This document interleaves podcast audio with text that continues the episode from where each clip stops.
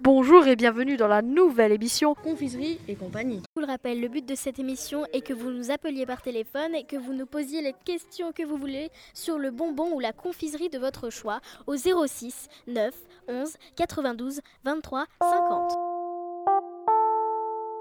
Nous avons déjà trois personnes qui nous ont posé des questions sur la barbe à papa.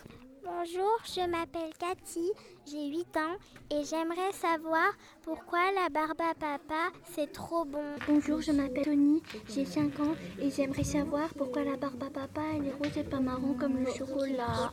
Je m'appelle Chloé, j'ai 3 ans et je veux savoir pourquoi la barbe à papa ça colle quand on la mange. Eh bien déjà nous allons commencer par la question de Cathy qui demande pourquoi la barbe à papa est tellement euh, délicieuse.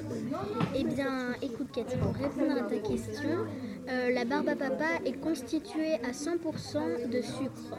Et le sucre, qui est du glucose, euh, c'est quelque chose qui, est, euh, qui est bon à manger.